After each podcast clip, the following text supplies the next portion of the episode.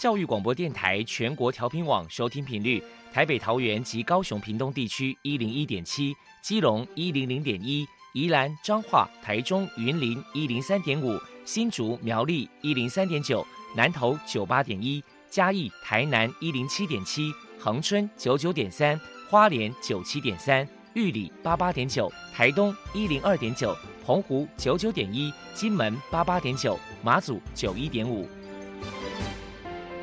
包容，爱是牺牲，爱是分享，爱是服务。因为爱，特殊教育充满了无限的可能。用爱关怀身心障碍同学的未来，用心倾听资赋优异子女的心声。欢迎老师、家长、同学们，大家一起加入特别的爱这个大家庭。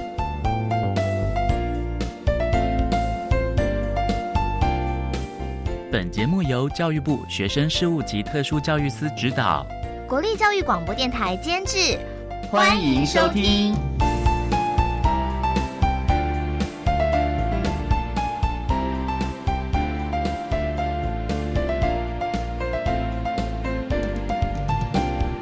因为爱，我们在空中相聚。欢迎您再度收听《特别的爱》，我是小莹。这个节目在每个星期六和星期天的十六点零五分到十七点播出。在今天节目中，将为你安排三个部分。首先，在“爱的小百科”单元里头，波波将为您安排“超级发电机”单元，为您邀请瑞富益智中心的行政组长于德林于组长为大家说明相关的资讯。另外，今天的主题专访为你安排的是“爱的搜寻引擎”，为你邀请国立台湾大学化工系的教授，也是中华民国智障者家长总会的理事长陈成亮陈理事长，为大家分享生活的适应能力，谈智能障碍子女教养的相关经验，希望提供家长老师可以做个参考。节目最后为你安排的是“爱的加油站”，为你邀请获得一百零六年度教育部优良特殊教育人员荣耀的新北市立文山国中特教班的魏秀芬老师，为大家加油打气喽！好，那么开始为你进行今天特别的爱第一部分，由波波为大家安排超级发电机单元。超级发电机，亲爱的家长朋友，您知道？有哪些地方可以整合孩子该享有的权利与资源吗？不论你在哪里，快到发电机的保护网里。特殊教育网网相连，紧紧照顾你，一同关心身心障碍孩子的成长。大家好，我是 Bobo。今天的超级发电机，我们特别邀请到位于台南的瑞富益智中心的行政组长。于德林小姐来跟大家介绍中心的相关服务。首先，我们先请于组长来介绍一下瑞富益智中心成立的背景和目的是什么呢？瑞富益智中心呢，成立的非常早，是在上个世纪，大概在七零年代。其实那个时候是身心障碍服务荒芜的年代，很多人会对身心障碍的家庭会觉得说那个是业障。大概会提供服务的单位其实是不多的，所以在一群天主教的一些神职人员，我们就相信说，其实每个人的生命是上天所赐了，不论他的身体啊、智能或者是心理状况怎么样，一定要受到尊重。所以我们就以我们的主保天使拉斐尔天使他的名字，成立了瑞富医治中心。那希望能够透过瑞富的服务来疗愈身心障碍者跟他的家人，陪伴他们走希望的路。最主要，我们的目的是因为我们希望说，能够在我们的单位里面，能够透过了教育跟训练或者是复健，让他们发挥他们的潜能，然后能够独立照顾自己，有机会可以融入社会，成为社会的一份子。那我们也希望能够提高身心障碍朋友的生活品质，所以我们希望说能够找到最适合他们的有效的学习跟生活的支持。当然，我觉得毕竟是生活在社会里面，所以我们也希望说能够帮助社会大众来了解身心障碍者他们的需求，能够改善他们对于身心障碍者的态度，还有他们的教育的方法这样子。所以这是我们成立最主要的一个信念跟宗旨。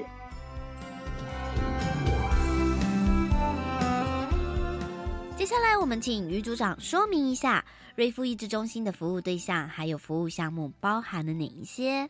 其实我们的服务对象最主要就是心智障碍者。那心智障碍者的话，当然有大有小。我们服务的是发展迟缓的婴幼儿，就是六岁以前。当然，中间是学龄阶段，就会回归到一般的学校教育体系里面。如果说从高中职毕业之后，他们没有办法进入到社区去就业的话，可能就要回到日托型像我们这样的单位来服务。所以，十八岁到五十岁之间的成人也是我们服务的对象。那当然，项目的部分，小朋友的部分的话，就是提供他们一些生活的自理，还有就是一些附件的主要的课程。大朋友的部分的话，我们是觉得在十八岁之后会有一段时间，其实是类似像一般人的年纪，他们都希望能够在社区里面能够就业的，所以我们也提供了一些呃中度障碍者的一些服务，包含了动物辅助计划。如果有机会可以没合出去工作的话，我们透过了日间作业设施，然后来训练他们的工作态度，然后再由我们另外一个职业重建组来提供支持性就业服务跟职业辅导评量相关的一些内容的服务，这样子。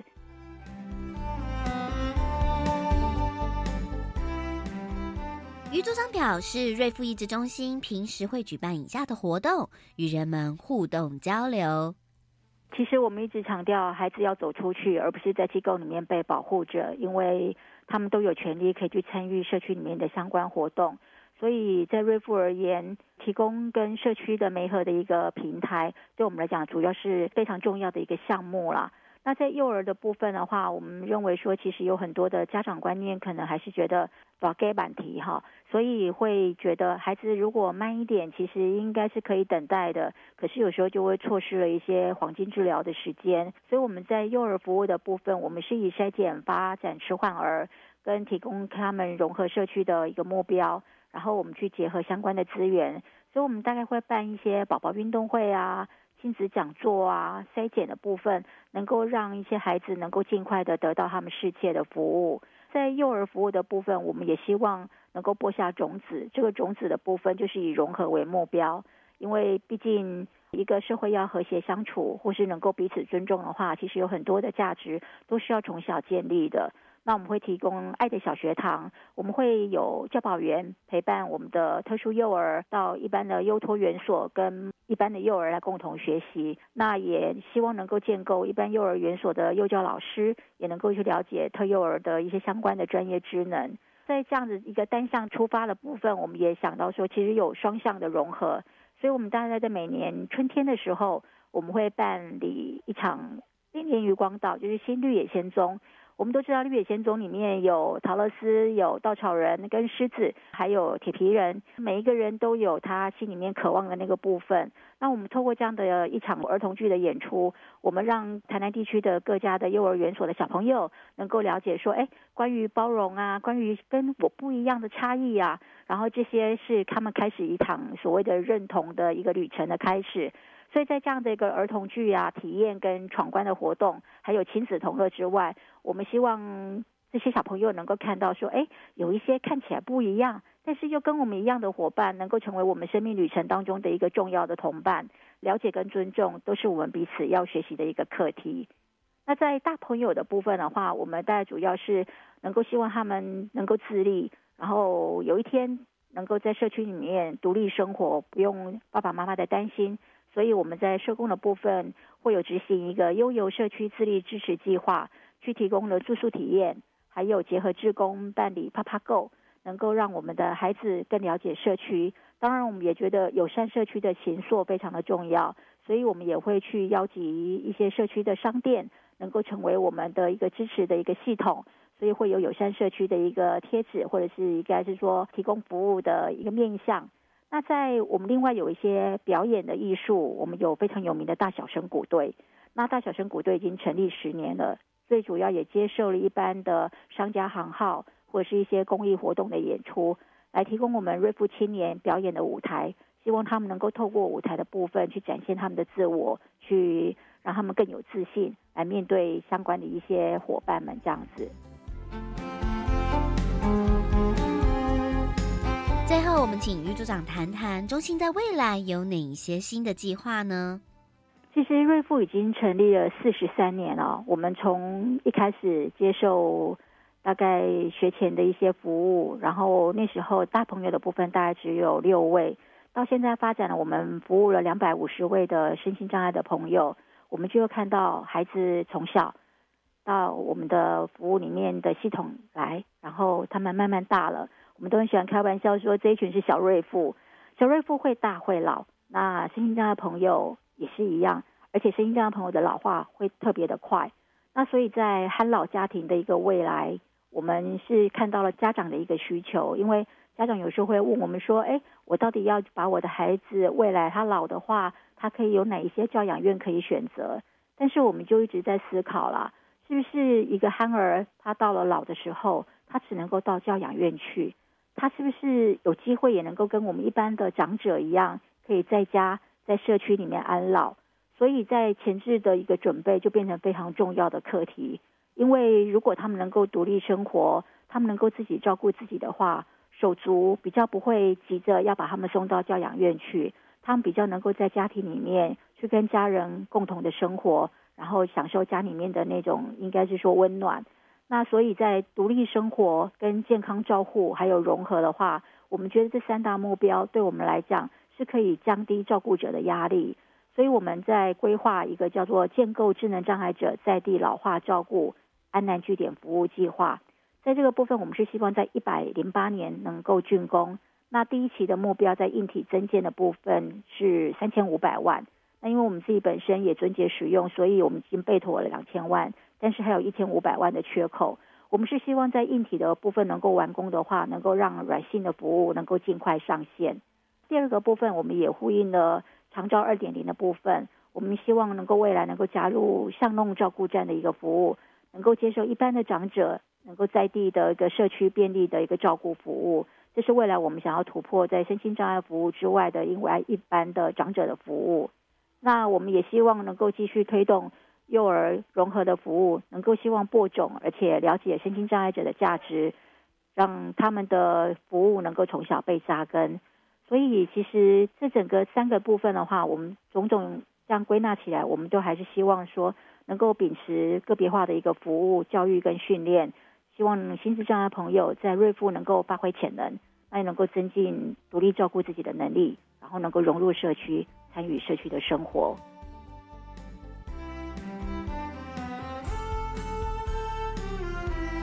谢谢瑞富益智中心的行政组长于德林小姐接受我们的访问。现在我们就把节目现场交还给主持人小莹。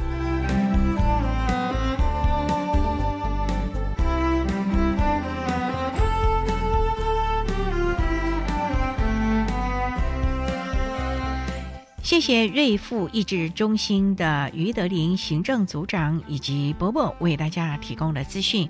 您现在所收听的节目是国立教育广播电台特别的爱，这个节目在每个星期六和星期天的十六点零五分到十七点播出。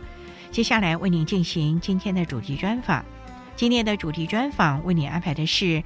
爱的搜寻引擎，为您邀请国立台湾大学化工系的教授，也是中华民国智障者家长总会的理事长陈成亮陈理事长，为大家分享生活的适应能力，谈智能障碍子女教养的相关经验，希望提供家长老师可以做参考了。好，那么开始为您进行今天特别的爱的主题专访，爱的搜寻引擎。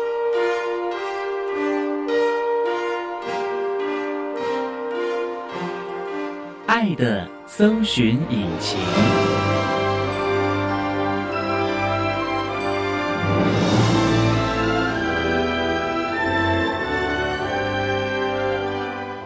今天为大家邀请到的是国立台湾大学化工学系的教授，也是中华民国智障者家长总会的理事长陈成亮陈理事长。理事长您好，您好，大家好。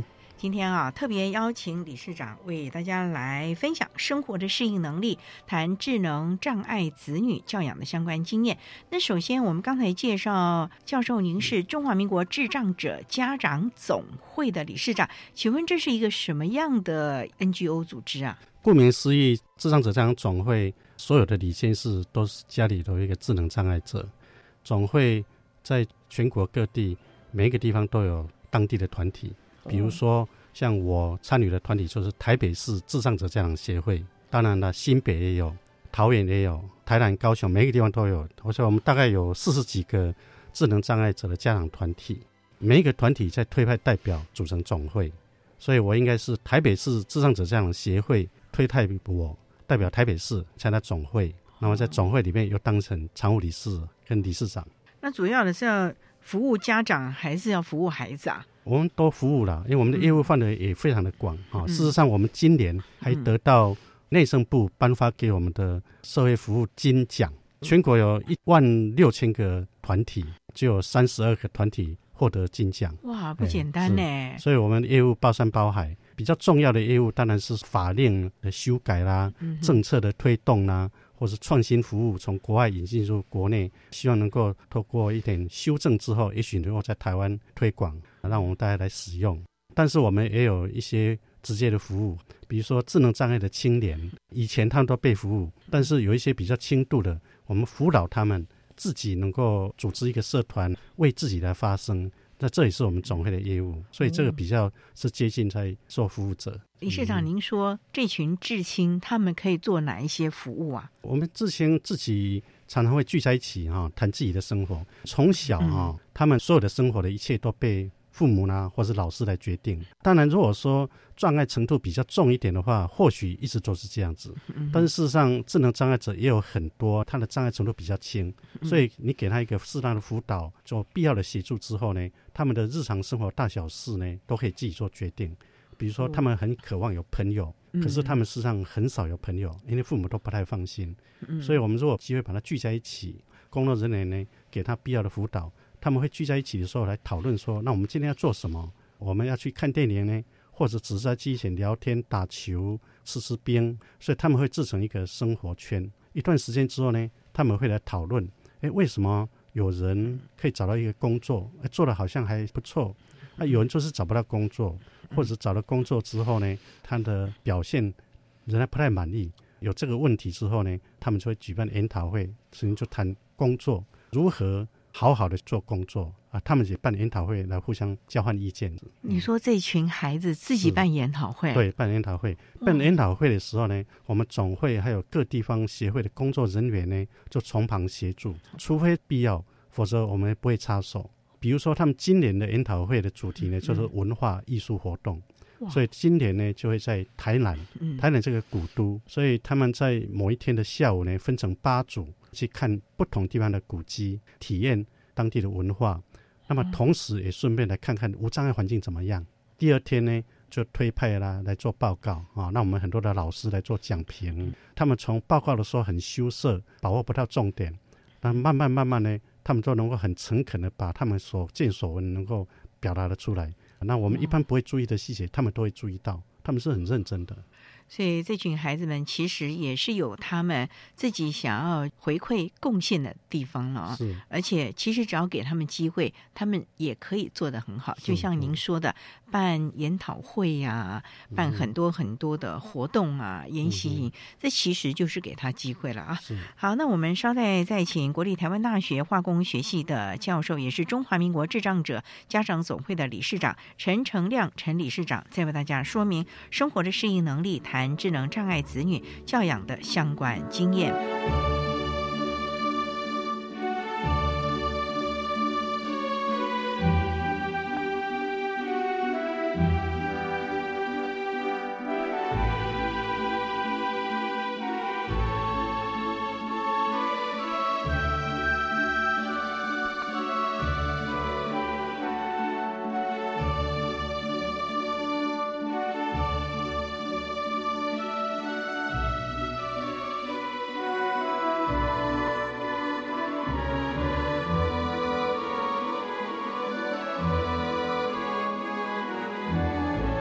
教育电台欢迎收听《特别的爱》。在今天节目中，为您邀请国立台湾大学化工学系的教授，也是中华民国智障者家长总会的理事长陈成亮陈理事长，为大家说明生活的适应能力，谈智能障碍子女教养的相关经验。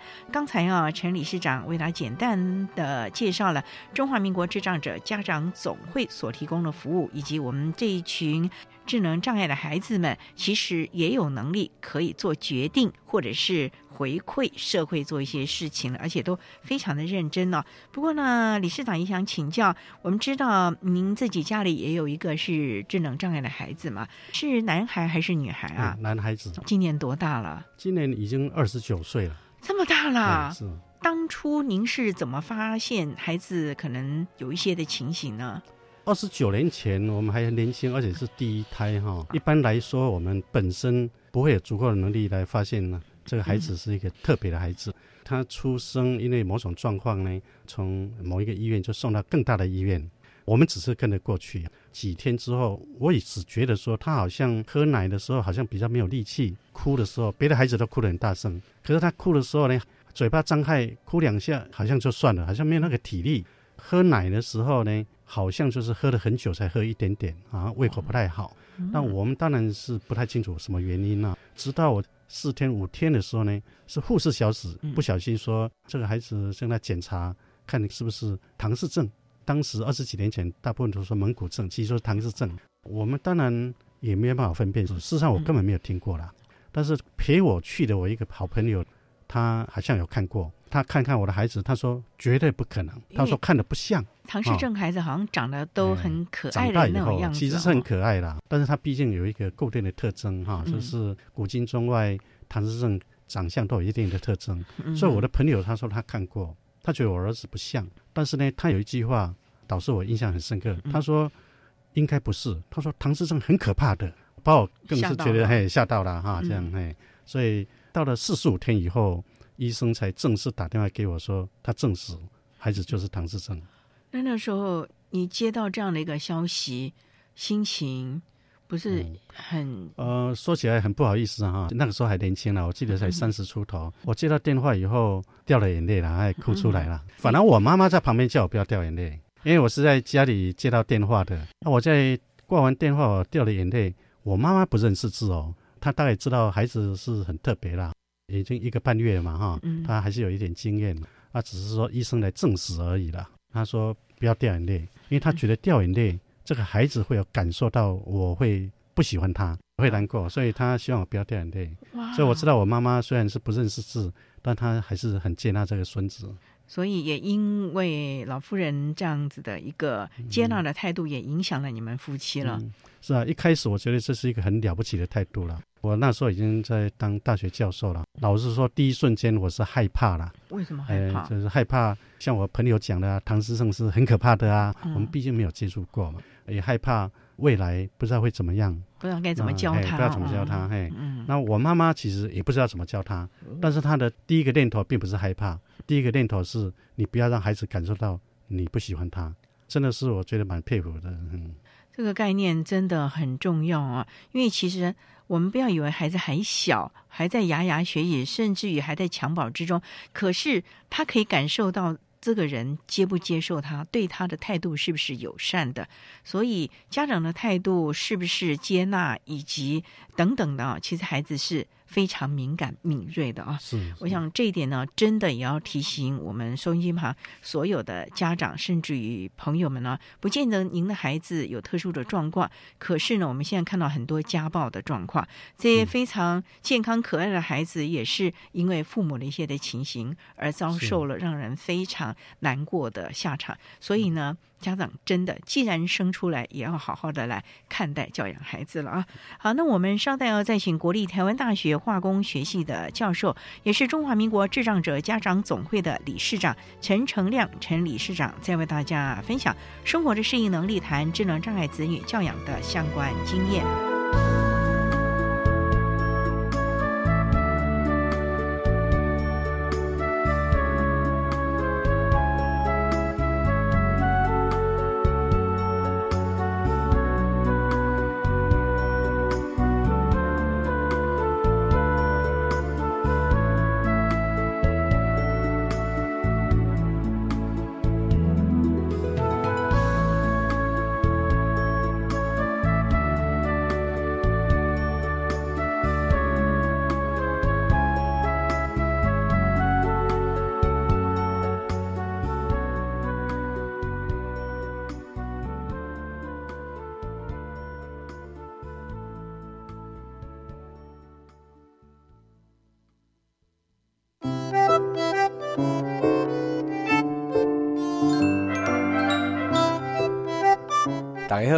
我是中华民国自由车教练彭一成。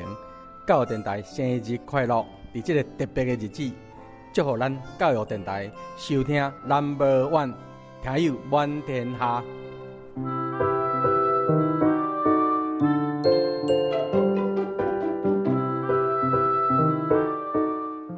你中午在学校有吃过鸡腿了，晚上我们就改吃鱼，好不好呢？妈，好神哦！我又没告诉你，你怎么知道呢？因为我有下载教育部校园食材登录平台 APP 呀，它会告诉我你在学校吃什么，以及相关健康饮食职能。全国各级学校及公立学校附设幼儿园都有上线登录午餐资讯，欢迎下载校园食材登录平台 APP。以上广告是由教育部提供。贫穷让孩子吃不饱穿不暖，贫穷让孩子学业家计两头忙。别让放弃成为弱势孩子唯一选择。我是吴克群，请掏掏口袋零钱，帮帮孩子童年。支持家福无穷世代计划，翻转孩子未来。家福募款专线：零四二二零六一二三四，零四二二零六一二三四。管那么的水，落嘎西木啊！大家好，我们是欧开合唱团。您现在收听的是教育电台。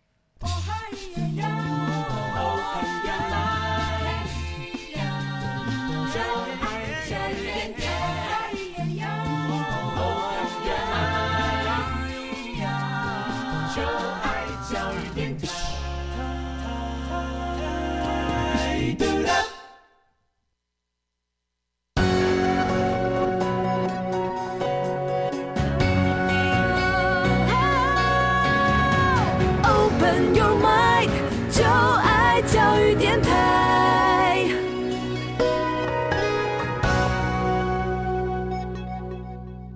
教育电台欢迎收听《特别的爱》这个节目，是在每个星期六和星期天的十六点零五分到十七点播出。在今天节目中，为您邀请国立台湾大学化工学系的教授，也是中华民国智障者家长总会的理事长陈成亮陈理事长，为大家分享生活的适应能力，谈智能障碍子女的教养经验。那刚才在节目的第一部分，陈理事长为大家简单的介绍了中华民国智障者家长。总会所提供的服务，以及我们这一群智能障碍的年轻的孩子们，他们也有很多的能力，想要回馈贡献社会。理事长也为大家谈到了自己孩子今年已经二十九岁了，不过想想将近三十年前，那四十五天之后总该可以出院了吧？是啊，是。出院之后就开始进行早疗吗？还是不会？在二十九年前，台湾应该还没有早疗的概念呢。所以事实上，一开始的时候，我们其实彷徨无助了。那我记得我也曾经去请教过医生，我以后怎么办？我曾经问过这个问题，不是医生要教我怎么办呐，意思是说我不知道怎么样带着孩子，因为他身体就比较软，又没有什么力气。医生只简短回答我一句话，他说没有办法啊。老实说，医生讲的也是实话，不过。医生的本意应该是说，这个是天生一辈子是这样子，不可能治疗的好，他只会让他能力尽可能发挥，不可能治疗好。我相信他是这个意思，不要退化。哎，对，但是他简单的一句没有办法的话，确实是让他觉得很绝情了。也让父母情何以堪的那种感觉啊！不过总不能让孩子天天躺在家里头吧？是不会不会。当时护士导师给我一个电话，那个电话就可以让我联系到过来人了，就其他的家长。其他的家长不论如何，孩子说比较大，总是有一些经验，所以我们就取得一些联络。第一个打电话给我的家长，事实上我很久以后才见到他，我也不认得他，他只是跟我东聊西聊，说孩子长大以后很贴心啦，每天都很快乐啦，要吃什么东西比较不容易怎么样啊，就是跟你亲切聊聊天。我那个时候才知道，这社会上还是很多人有这个情形。那我相信他们会带给我很多经验，我心里就比较放心了。所以孩子的饮食啊，还有日常照顾，有没有特别的请人来照顾，还是就由您和夫人或者是您的母亲一起了呢？我妈妈会帮忙照顾了。一直到我有第二个小孩，他妹妹出生的时候，是妹妹在请外面的保姆照顾。哦，因为我相信一般的保姆可能比较没有那个经验，也可能也比较不愿意照顾这个特别的孩子。嗯，那两个孩子，你这一比较就可以比较出来了吧？在那个小时候的发展上，哦，那当然了，这个所有的速度、能力上差距还是相当相当的大了。不过孩子也慢慢的成长了。后来您是怎么样的，能够让您的儿子可以有一些跟外界接触，甚至于虽然说三十年前没什么早疗，可是总有一些其他家长的建议，因为您说他的身体软软的，或许可以复健呢，或者是有一些什么样的帮忙的地方呢？三十年前虽然说没有正式的早疗，不过也算是有点点刚刚开始了。最重要的是我们一群家长，这些家长。相对来讲，孩子都年纪都比较大。我们那个时候开始也组织家长团体，以前是不受到鼓励的哈。那时候开始成立，所以很快的在一两年之内，各个地方都成立了这样团体，我就认识更多的人。那么更多的人里面可以讨论一些事情，其中一个就是早疗。我记得有人就介绍我一个日本留学回来的一个做早疗对特殊孩子有点经验的，我的孩子啦，我们周围的几个干部们的孩子呢，就先带给他看一看。他看到我们的孩子就说：“哎，怎么那么软？”他觉得说好像缺乏运动。那我们就跟他商量，就在他的工作室那边呢，每个礼拜一次带领我们如何让他们的肌肉可以张力更好一点，同时也让我们这些家长来学习如何带这个孩子。他是希望训练一批人，以后可以帮忙带更小的孩子，那就是早疗的开始。后来我们几个家长又去香港参观了，香港的早疗制度建立已经比较完整。回来之后呢，就把香港的那一套呢，我们觉得国内也可以参考来使用，就来去推广。啊，最后政府也采纳，也，修改了一些法令，早期疗愈作为正式上路。那么当然，正式上路之后呢，很多专家学者就接手，来建立更完整的制度。所以现在的孩子通常都有很完整的早疗制度。嗯，各项的通报系统、社服、各个跨部会的合作，其实都可以进入了。主要是医疗系统整个愿意投入人力跟资源。健保健会有一些给付，所以年轻的父母亲现在就比较幸福。孩子呢，从小的时候就可以定期到医院或者特殊的中心去做早疗跟复健。不过早疗很重要了。虽然您说一开始的时候，那位日本的专家建议要让孩子的身体健康起来啊，免疫力才会强啊，不会一天到晚生病啊等等的。那可是孩子的学习，因为我们也知道大脑发展的黄金期应该是在六岁之前。那在这之前，教授你们有没有这几位家长考量到说，哎，那我们怎么让我们的孩子智能不要停滞在那？总要有点启发吧。一般的孩子可以去上幼儿园呢，可以有很多很多的游戏。我们的孩子也不能天天窝。在家里吧，对，这个事实上包含在早疗里面哈。嗯，我们孩子其实不只是智能，其实还有很多行为上的问题。比如说，像我儿子为例哈，他触觉就会有很强的防卫心理。比如说，他的右边的肩膀可能就跟一般孩子差不了多少，可是左边的肩膀他就很怕人家触摸，所以因为触摸他退缩，一些触摸就会退缩。你是他爸爸都不行啊？哎，都一样，他就会比较敏感啊。所以呢，早疗的专家呢就会用一些刷子啊。很轻的，定期的跟他梳啊，让他能够习惯。所以你看起来好像是简单的动作，其实一般的家长如果没有专家呃要求的，每天定时定期要做几次的话，可能就顺其自然。那他这个触觉防卫可能就长期存在下去。哇！那这样的话，让他的行为以后不要特别的困难，这样哈。嗯。那像我儿子呢，他的脚呢就特别害怕碰到草地。你就很奇怪啊，不知道为什么他为什么那么害怕？穿的鞋子也怕。哎，他怕，他说脚一直上往说都不敢踏在脚上。那么某种程度，也许就是他的经验不太够，所以专家就会跟你讲，他也怕你不要强迫他，但是你要诱导他，经常碰一下碰一下，让他慢慢习惯以后，哎，他就会害怕了。这样子的话，以后的社会行为就会好一点。其实最重要就是在小的时候要开始去注意到他可能一些比较敏感的地方啊，让他能够慢慢的适应，避免将来他个人的生活的习惯甚至于人际的关系因此受到了影响了啊。我想这个是可能在早疗的时候一个非常重要的部分了。那我们稍待要再请国立台湾大学化工学系的教授，也是中华民国智障者家长总会的理事长陈成亮陈理事长在为大家分享生活的适应能力，谈智能障碍子女教养的相关经验。Open your mind，就爱教育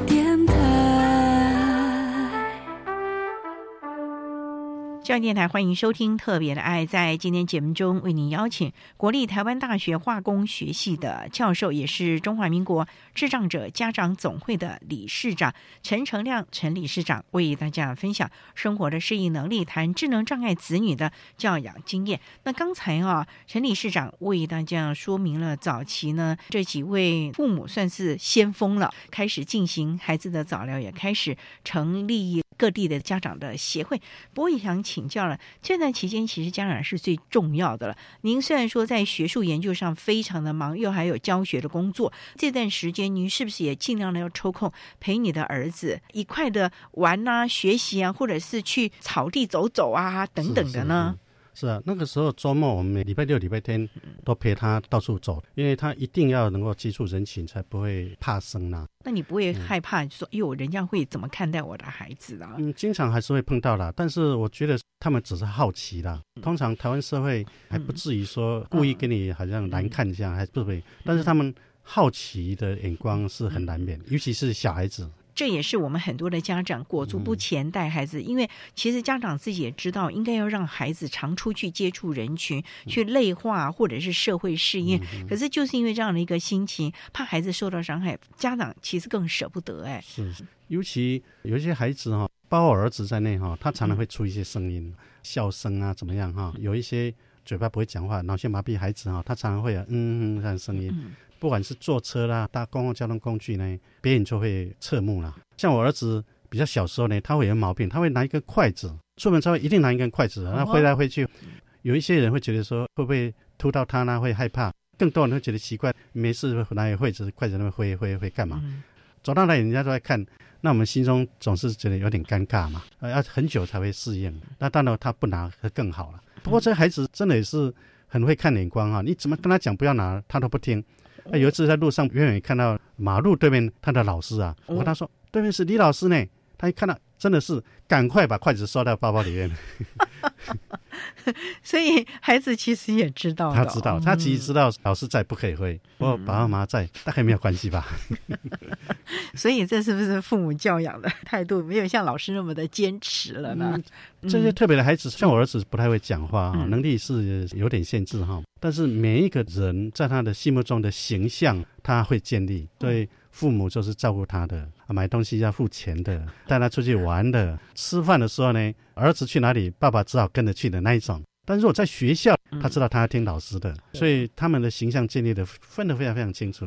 我记得您曾经分享过，小的时候你们几乎都要喂儿子吃饭，后来进了学校没多久，老师就说其实可以训练的啦，为什么回家不让他自己吃呢？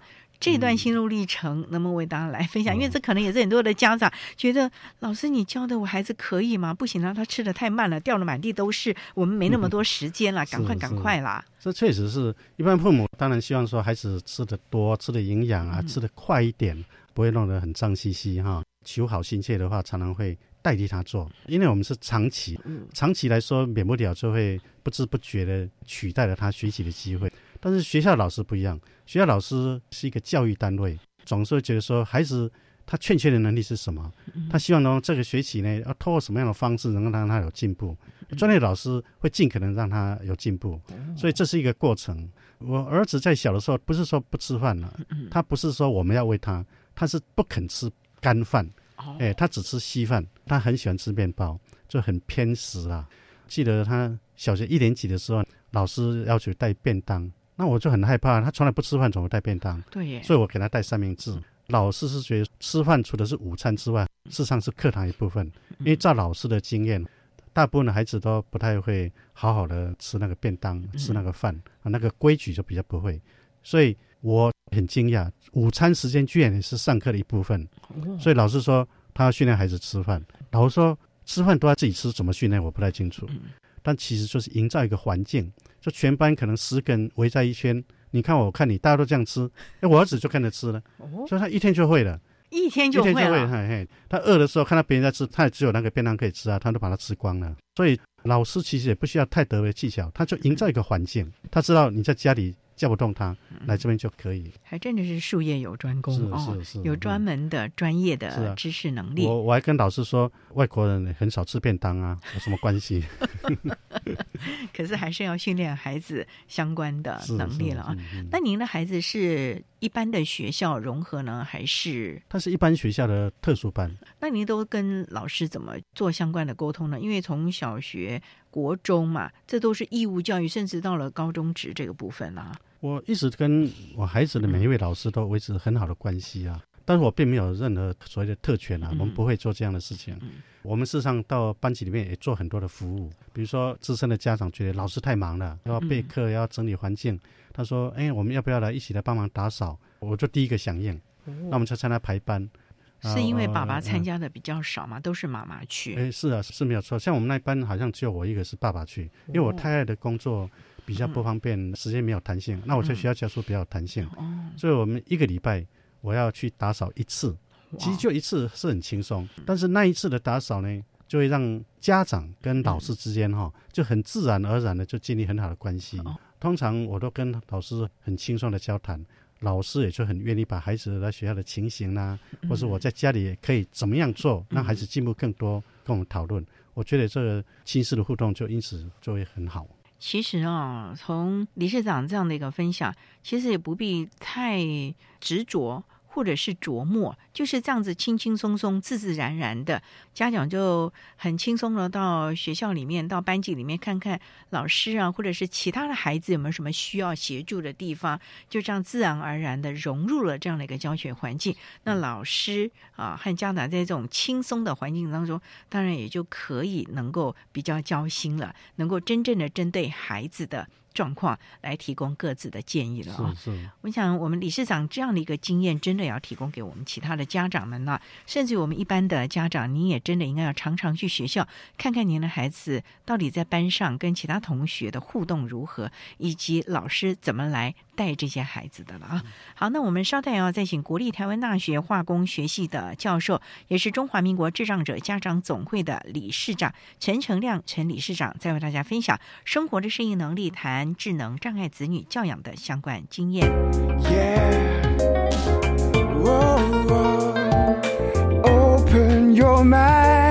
就爱教育电台。教育电台欢迎收听《特别的爱》。在今天节目中，为您邀请国立台湾大学化工学系的教授，也是中华民国智障者家长总会的理事长陈成亮陈理事长，为大家分享生活的适应能力，谈智能障碍子女教养的相关经验。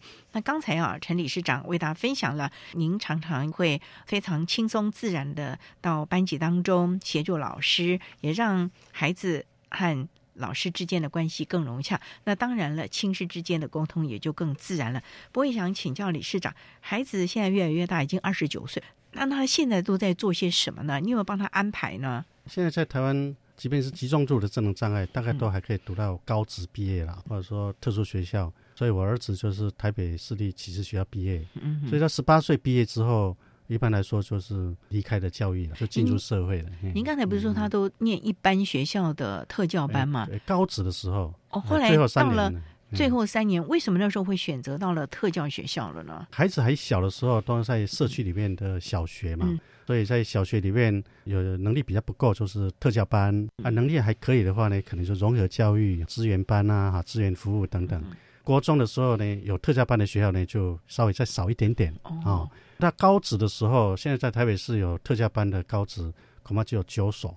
那你在小学的时候综合职能科吗，哎，有综合职能科，但是小学的时候有特教班的，可能超过四十几所，所以这个数量还是很悬殊。嗯所以在高职的时候呢，绝大部分重度、极重度的智能障碍者，大概就读特殊学校。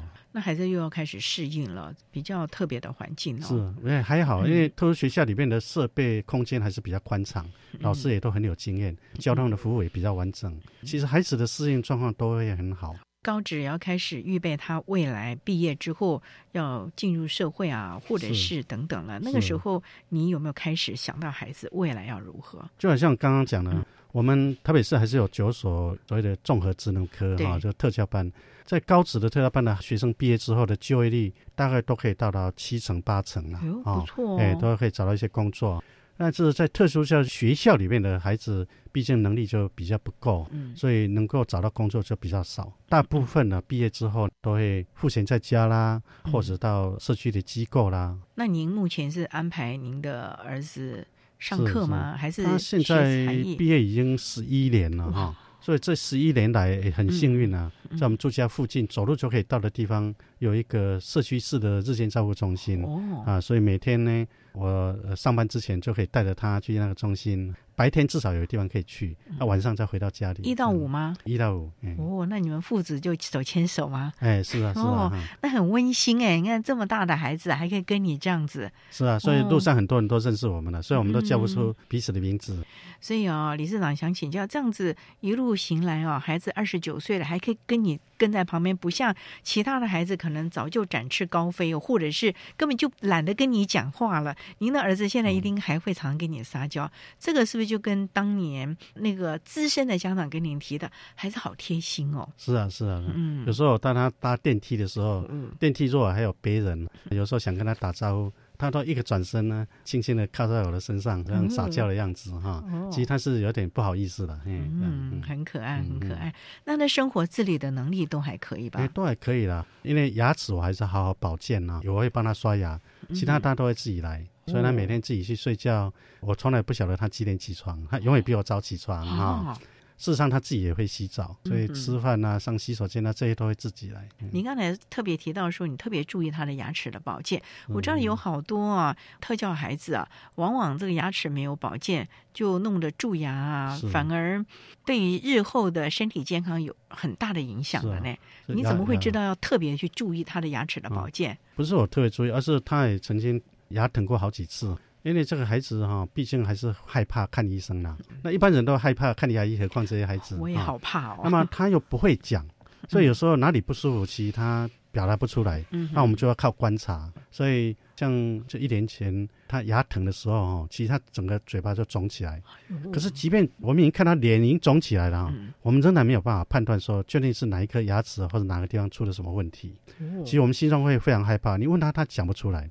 哇，那后来所以我们要寻寻觅觅找到很有经验的一个牙科医师哈。嗯那我们找到一个牙科医师，因为他本身小孩子也是唐氏症，他就非常非常有经验。嗯我记得我们怎么样，孩子都不肯让我看他牙齿。可是医生大概花了两三分钟，就跪在那地方跟他好说两说两三句，孩子嘴巴轻轻张开。有经验的医生只要几秒钟，大家就可以瞄到哪里有什么状况。哦所以我记得他看到我儿子的牙齿的情形之后呢，他马上打你电话，把它转诊到更高一级的医院，镇静麻醉，镇静麻醉就可以好好治疗牙齿。第一次去看那个镇静麻醉的时候，因为他非常非常害怕，没有办法打那个针下去，嗯所以有六个护士七手八脚把他压制啊，才能够打那个针。护士手上还破皮流血，你说孩子害怕之下，嗯那个力量非常非常的大啊，非常非啊常大哈。嗯那医生看了以后，当场就拔下了一颗蛀牙，那很快就不会痛了。几个月之后，医生叫他去回诊，他说还有几个柱啊，嗯他上次有看到他要补一下哈。那他自己就坐到诊疗台上，自己坐上去。你看哈，前一次他要六个人去绑他，可第二次他自己坐上去为什么？哦，因为他知道了医生是要照顾他的，所以他一开始只是害怕而已。绑上去之后呢，他会束缚带还是束缚？嗯打针他还是会扭啦。不过护士已经不怕了，他们很有经验，一下就睡着了，再把所有的蛀牙补一补，顺便洁牙这样。所以我们当家长的是，就是说孩子哈、痛苦的时候讲不出来，嗯所以最害怕就是他生病。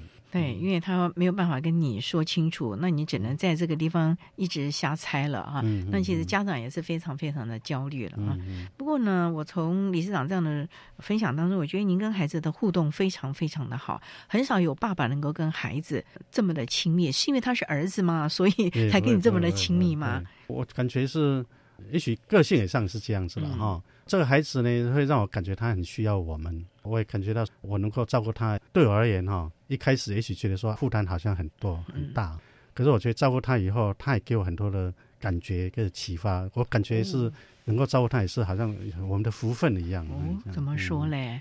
就是能够照顾别人，被感觉到很大的需要。我想这个就是一种挺幸福的感觉哈、嗯啊，最糟糕的是说，如果没有人需要你的话，感觉会怅然若失啦。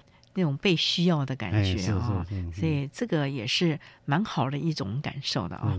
好了，那回首来时路，理事长，我们对一些的家长或者是老师们有些什么样的建议啊？我想对新生儿家长，我觉得最重要的是你自己要坚强啊，因为只有你自己要接纳孩子，那你才能够期待别人能够好好看哎你的孩子嘛。逐渐慢慢长大的时候，早期疗愈一定不能够错过，因为这是一个非常非常重要的一个阶段。那我们政府啊、健保啦哈，提供很好的给付，很多医院专门的早疗单位都有很多专家在。到了上学阶段的时候呢，一定要做好亲师互动的关系。老师也许经验有差异，也有很多不是那么热诚，但是从来没有一个坏人去当老师啊。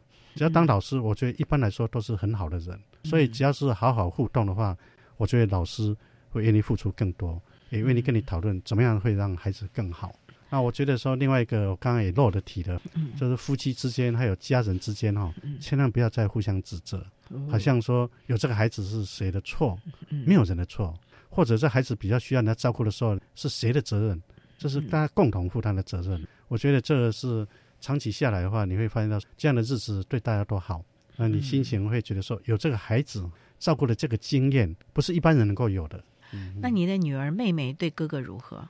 还是很好，他也是蛮照顾他的，从小时候就很爱护他，所以这种手足之间的互动也是蛮好的啊。哎，是很好，哎，是很好。不过有个很蛮现实的问题啊，就是教授啊，您年龄也越来越大了，那您的儿子已经二十九岁了，那对未来你有些什么样的安排呢？或者是期望我们的政府啊，或者是一些什么样的机构，有些什么样的一些的措施呢，能够让家长比较安心呢？在现阶段的话，我们团体呢一直努努力呢，在督促政府在日间的照顾哈，一定要多加强啊。所以现在很多的计划，不同形式的日间照顾，这样机构最近几年也开创的比以前多了很多啊。所以这是在一个进步。嗯。那么下一个阶段呢，就是住宿型的机构呢，一定还是要加强，因为现在大部分的父母都还是愿意让孩子住在身边，但是终究有一天我们必须放手。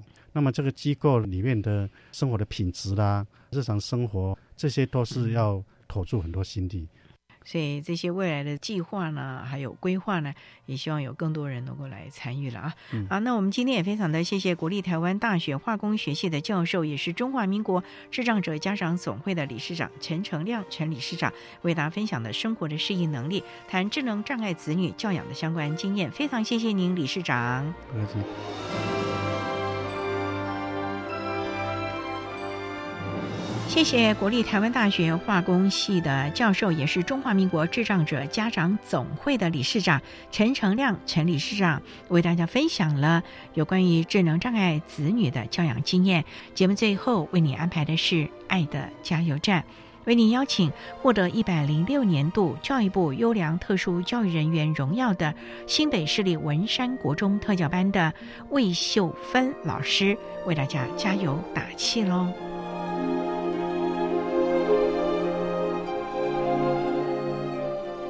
爱的加油站。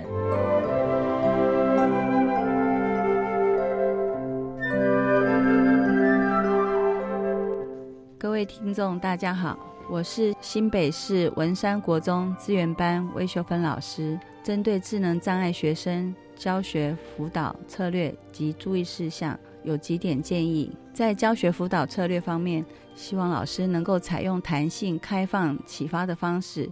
教学策略多元化，提供明确的工作时间表计划，增加视觉以及其他的提示，给予学生独立练习成功的机会，善用增强系统，以提升学生的学习动机。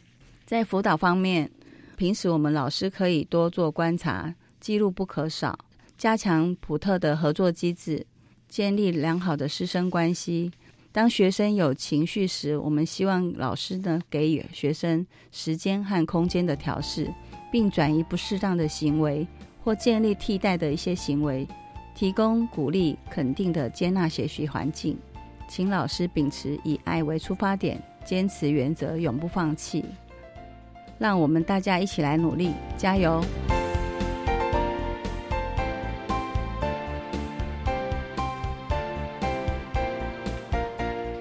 今天节目就为您进行到这了，感谢你的收听。在下个星期节目中，为您邀请获得一百零六年度教育部优良特殊教育人员荣耀的台北市立启智学校的尤淑娟老师，为大家说明她不是不关心，谈自闭症学生教学辅导的策略以及注意的事项，希望提供家长老师可以做参考。